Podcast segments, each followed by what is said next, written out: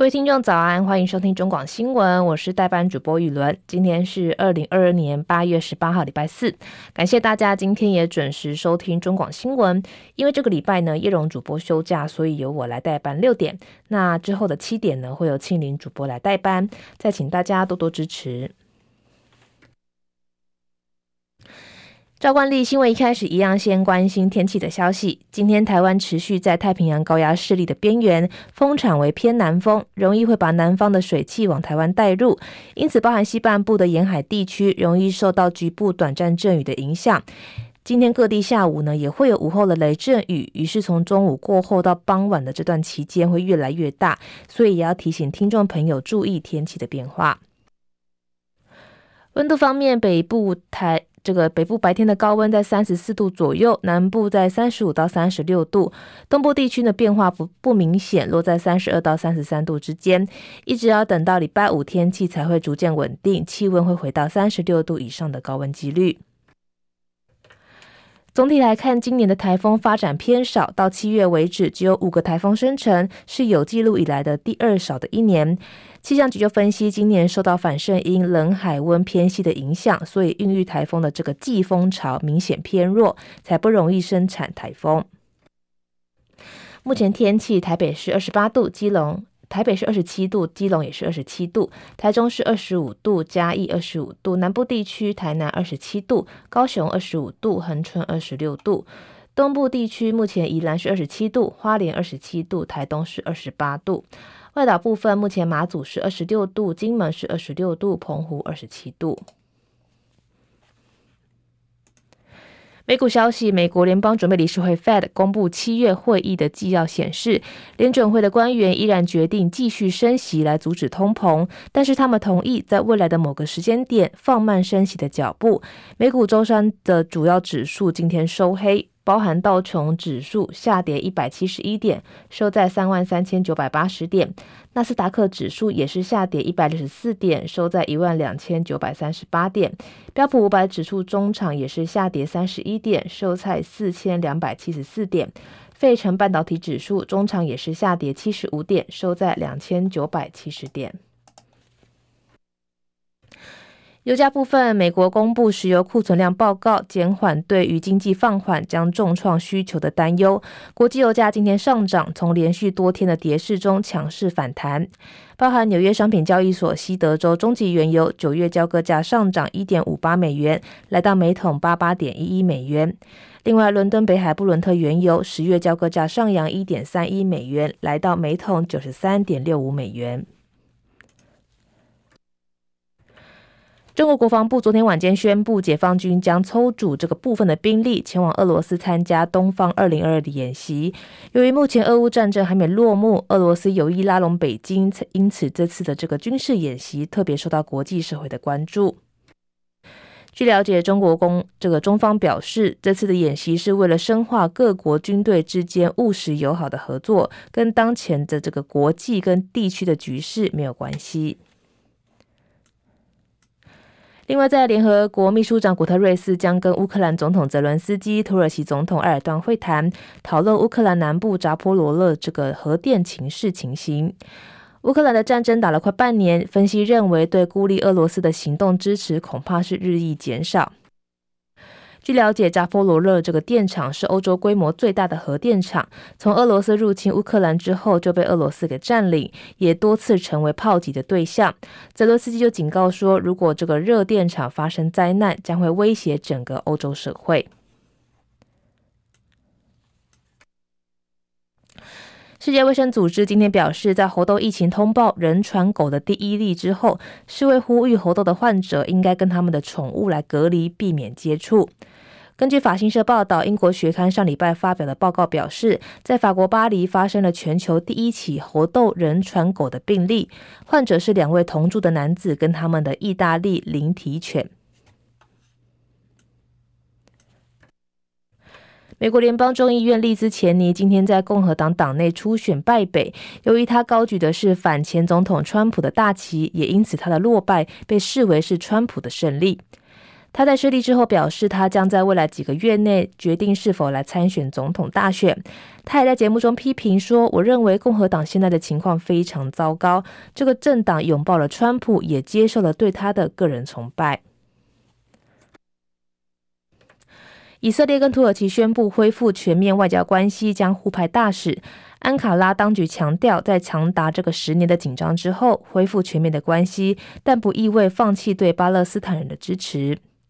另外，以色列的这个看守总理拉皮德表示，恢复对两国派驻大使，也会设立这个总理事馆。国内消息：新竹市前市长林志坚因为论文抄袭风波退选。昨天他接受专访表示，其实自己早在月初呢就已经想要退选，但因为会担心这个民进会影响到其他民进党县市的选举，认为说选举是一时的，希望可以来转移战场，捍卫自己的人格。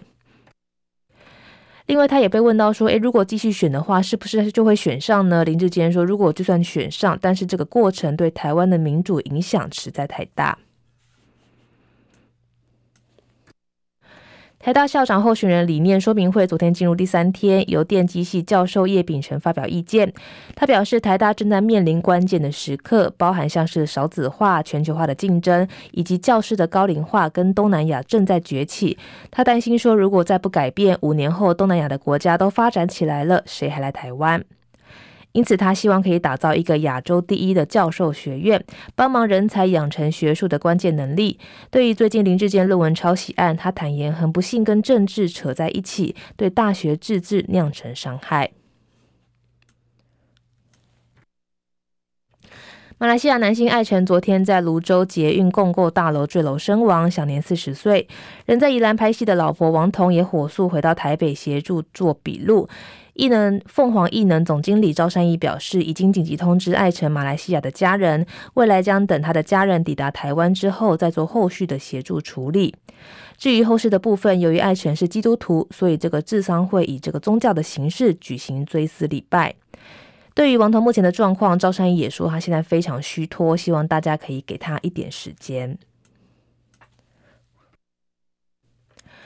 昨天晚间，在脸书报废公社，有网友爆料说，高雄捷运疑似这个失火，引发讨论。不过随后高捷紧急澄清说，这个贴文其实根本就是恶作剧。昨天高捷列车跟系统一切正常。另外，昨天晚间传出在屏东空军基地有集体食物中毒的事件，有多位官兵中午用完餐之后出现这个上吐下泻的症状。到昨天晚间八点，一共有九十位的官兵送医，目前卫生局已经紧急前往现场进行这个卫生环境的抽验检查。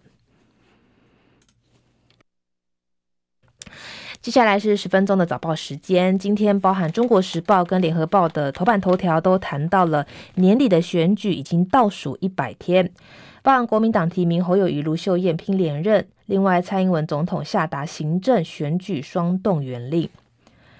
年底县市长选举倒数一百天，朝野政党各就占位置。国民党昨天在中常会征召新北市长侯友谊、台中市长卢秀燕来争取连任，完成完成这个二十二县市的这个选举布局。党主席朱立伦形容两个人是年底最强的母鸡。另外，蔡英文总统下达行政跟选战的双动员力，要求民进党提名的二十一位县市长参选人当全员母鸡，要来全力带头冲刺。另外，民众党将布局重点放在台北、桃园、新竹、宜兰等县市，四县市选都形成这个三角都的格局，为后续弃保操作埋下伏笔。距离十一月二十六号的九合一选举投票日还有一百天，前新竹市长林志坚因为硕士论文被台大认定是抄袭之后退选。民进党中执会昨天通过改征召提名郑玉鹏来参选桃园市长。兼任党主席的蔡英文总统表示，桃园队快速变换队形，团结不变。他昨天带着接替林志坚参选桃园市长的郑玉鹏、台北市长参选人陈时中、新北市长参选人林佳龙出席民进党挺十八岁公民权的记者会。他并在中执会下达行政跟选战团队双动员令，行政团队必须持续跟社会沟通，用行动来号召人民，用政绩争取支持。选对这个要让每个县市的参选人发挥战力，透过联合作战，相互补位，提升整体的选战能量。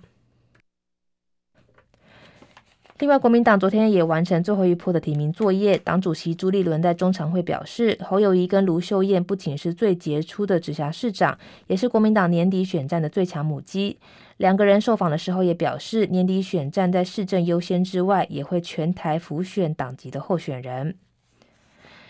对于年底的县市长选群选期，民众党选战小组召集人蔡碧如分析，高鸿安拿下这个新竹市长的机会很大，接下来要力保台北市，站稳民众党的第一步，未来在二零二四年大选就会有立足之地。据了解，黄珊珊将在八月二十八号请辞，隔天登记参选。蔡壁如表示，民众党在台北市支持副市长黄珊珊，跟对手蒋万安、陈时中的民调差距在百分之五以内，黄珊珊后势可期。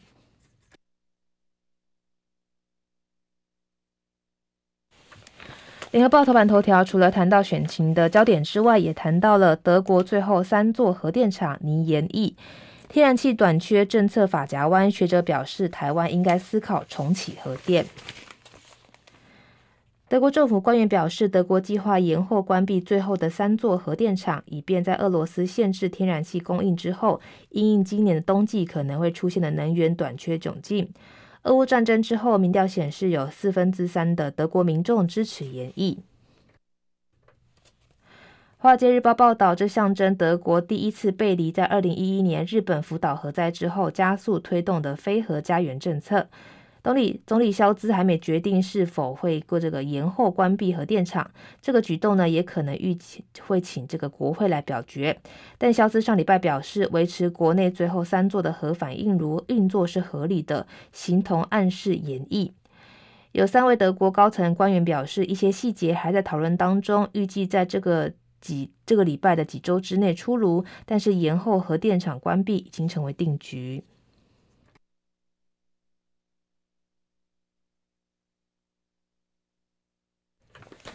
自由时报头版头条谈到了三百四十位的台人受骗失联，柬埔寨诈骗转缅甸，我跨国救人。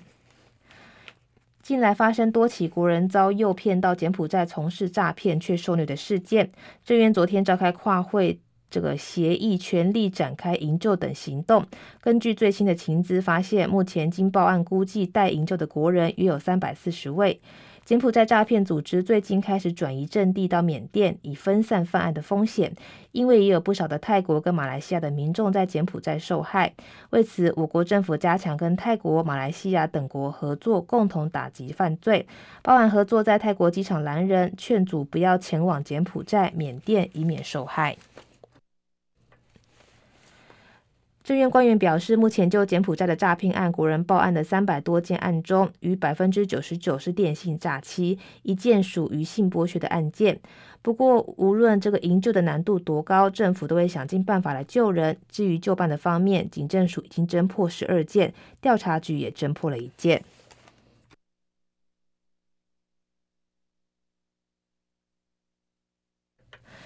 工商时报头版头条谈到了路扩大限电冲击长三角，继四川之后，重庆也宣布限电十一天，当地的台商脸绿，包含江苏、浙江、上海，恐怕是下一波。受到全球极端气候影响，大陆多个城市连入连日来这个酷热高温，长江流域陷入干旱之苦，多处水路的这个水量骤减，更令大陆水电大省四川限电的骨牌效应扩大。紧邻四川的重庆，从十四号开始限电十一天，冲击当地的笔电跟半导体的这个台商群落。沿江南向的长三角、江苏昆山跟浙江一带传出，八月开始也已经开始实施限电，企业生产供五休二，甚至供四休三。而用电量两成依赖川电的上海，如今也面临限电的危机。对此，分管能源跟工业的大陆总务。国务院副总理韩正十七号在国家这个晚会开会时强调，要进一步做好能源电力的保障工作，加强全国的统筹协调，全网统一调度，做深做实的有序用用用电方案，也确保民生跟公共服务跟重点行业的安全用电，坚决防止拉闸限电。综合路媒报道截至十七号大陆气象台已经连续多日对南方各省发布近一个月的高温预警。多个城市每天的气温飙破四十度已经成为常态。